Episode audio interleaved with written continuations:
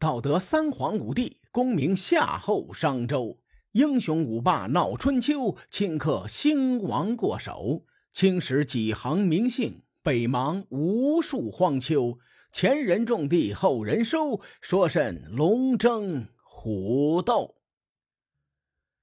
上期节目咱们说了晋国在千岩之战中的表现很拉胯，最终呢，晋国率领着诸侯联军灰溜溜的撤兵了。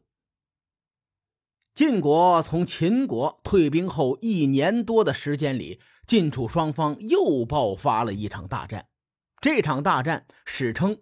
战板之战，这战意义非常重大，就相当于晋楚争霸的谢幕战。可惜史书中对战争的细节描写的非常少，但是战争前发生的事情有详尽的描写。既然是谢幕战，咱们就得详细说说故事的起因呢，要从齐国说起。在公元前五百七十七年，齐国的国君齐灵公率兵包围了成地。这个成地呀，在今天山东省宁阳县的东北，当时属于鲁国的地盘。换句话说，齐灵公开始攻打鲁国。这件事儿标志着齐国开始脱离晋国联盟。咱们从这件事儿呢，还可以看出。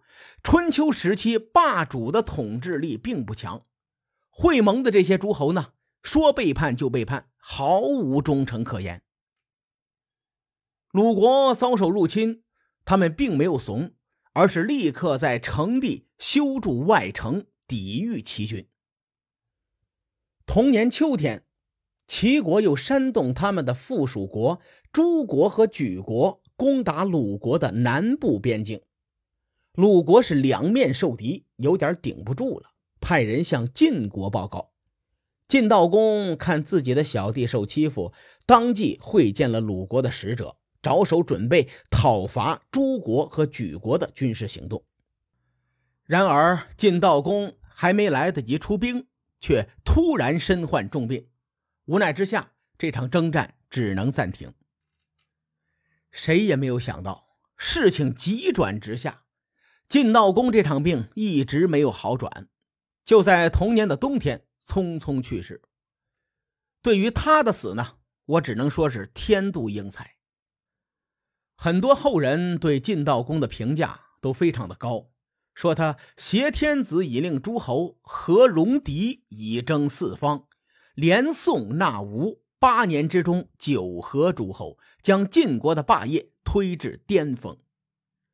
纵观晋悼公的执政生涯，晋国镇齐、摄秦、皮楚，天下无人与之争锋。晋悼公的谥号为“道”字，“道”代表的是早夭。鉴于晋悼公不到三十岁便去世，这个谥号倒也是很贴切的。晋悼公去世之后，他的儿子姬彪继位，史称晋平公。虽然史书上没有记录晋平公生于哪一年，但从晋悼公的岁数来推断，这老兄啊即位的时候年纪并不大，最多十来岁的样子。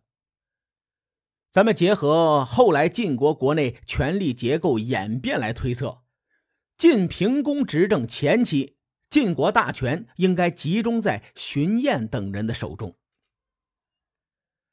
在公元前五百五十七年。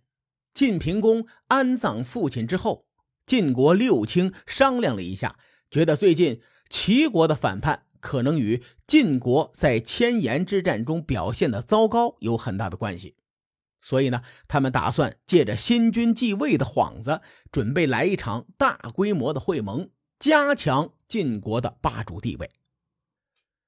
于是，晋平公与荀偃等重臣率领晋军沿黄河而下。召集了齐、鲁、宋、郑以及其他的小诸侯国进行会盟。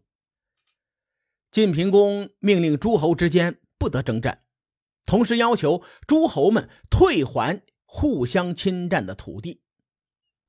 晋国为了立威，还将诸国和莒国的两位国君给抓了起来，扣上的罪名是这两个国家私下与齐国、楚国的使者往来。不用多说呀，这个举动目的就是为了敲山震虎。齐国此前已经有背叛晋国之心了，所以呢，他们的国君齐灵公没有到场，只是派了一个叫高后的大夫前来参加会盟。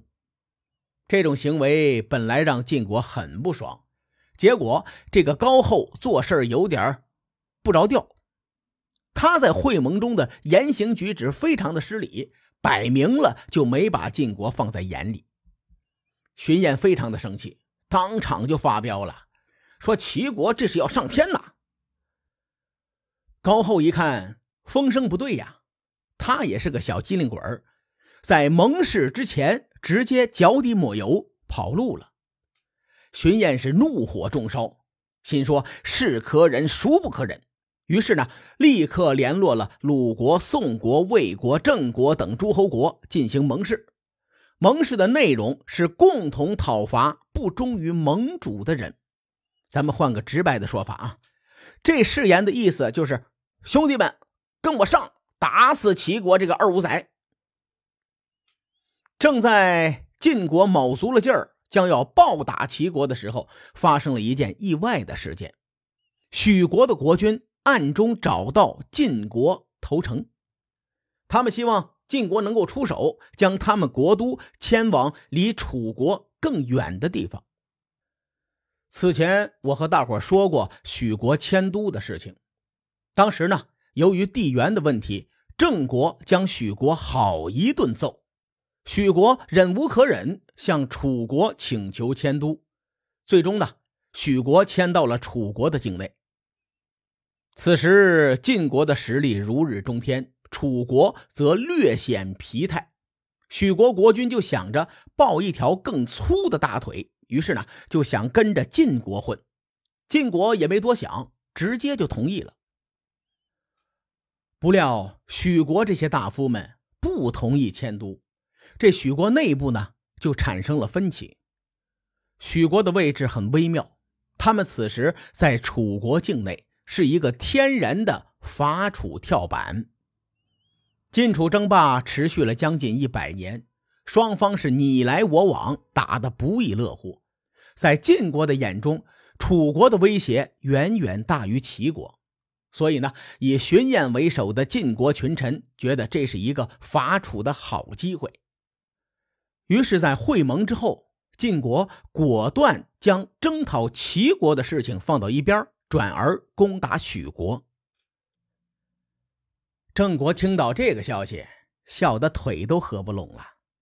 他们当年就把许国揍得死去活来，如果没有楚国从中作梗，许国估计被灭了八百回了。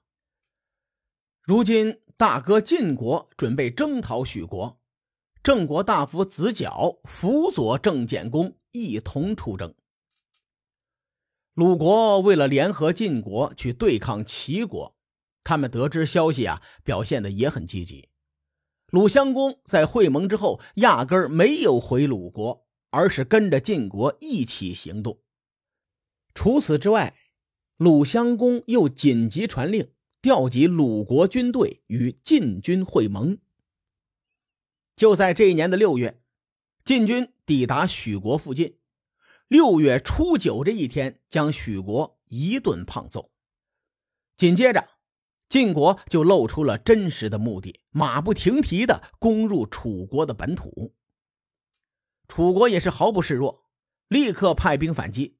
最终呢，两军在战板对垒。战板在今天河南省平顶山市的西北边战字呢代表着战水，板字代表的是长坂坡的长坂，意思就是指高坡。所以，战板这个地方指的是战水北边的高坡。史书上只用了四个字归纳战果，叫做“楚军败绩”，并没有提及到战争的过程或者是细节。随后呢，史书又记载说：“说晋军呐，随侵方城之外。”左传》中多次提及方城这个地方，比如当年齐楚昭陵会盟，楚大夫屈完曾经说：“我楚国以方城为城，以汉水为池，你们联军虽然人多势众，恐怕也没啥大用。”关于方城具体是指什么，众说纷纭。主流的观点认为，方城啊，其实就是楚长城。当年楚国人为了防御中原诸侯国向南扩张，所以沿着方城山修筑长城。方城以南呢，基本上是楚国的核心领土了。虽然晋军没有攻破方城，但他们在方城外攻城略地，十分嚣张。相比之下，这个楚军只能闭门不出，无力反击呢。所以最终啊，战板之战以晋国大胜而告终。战板之战作为晋楚争霸的谢幕战，标志着一个时代的结束。从公元前六百三十二年的城濮之战开始，一直到公元前五百五十七年的战板之战为止。长达八十年的晋楚争霸缓缓落幕。在这期间，晋国和楚国一共打了十三场战争，晋国十一胜两败，以绝对的优势赢下了这场争霸。其中最主要的四场战役分别是城濮之战、邲之战、鄢陵之战以及战板之战。除了最后一场，我都有很详细的讲解。战板之战结束后，晋楚双方在此后的十多年间都没有直接冲突。随着十年后的二次弭兵会盟，中原诸侯国休战了将近四十年。所以说，战板之战是一个时代的结束。虽说晋楚两国不打了，但晋国还没来得及揍齐国呢。在战板之战的两年后，晋国对齐国出手了。史书上对这场战争的记录那是非常的详细，至于其中有着怎样的精彩，各位看官且听下回分解。书海沉沉浮浮，千秋功过留与后人说。我是西域说书人芥子先生，下期节目咱们继续聊春秋风雨，更多精彩内容请搜索关注微信公众号“伯乐灯”，与更多听友交流互动。伯乐灯还将定期为粉丝发放福利，愿我们的存在让您对明天更有期许。咱们后会有期。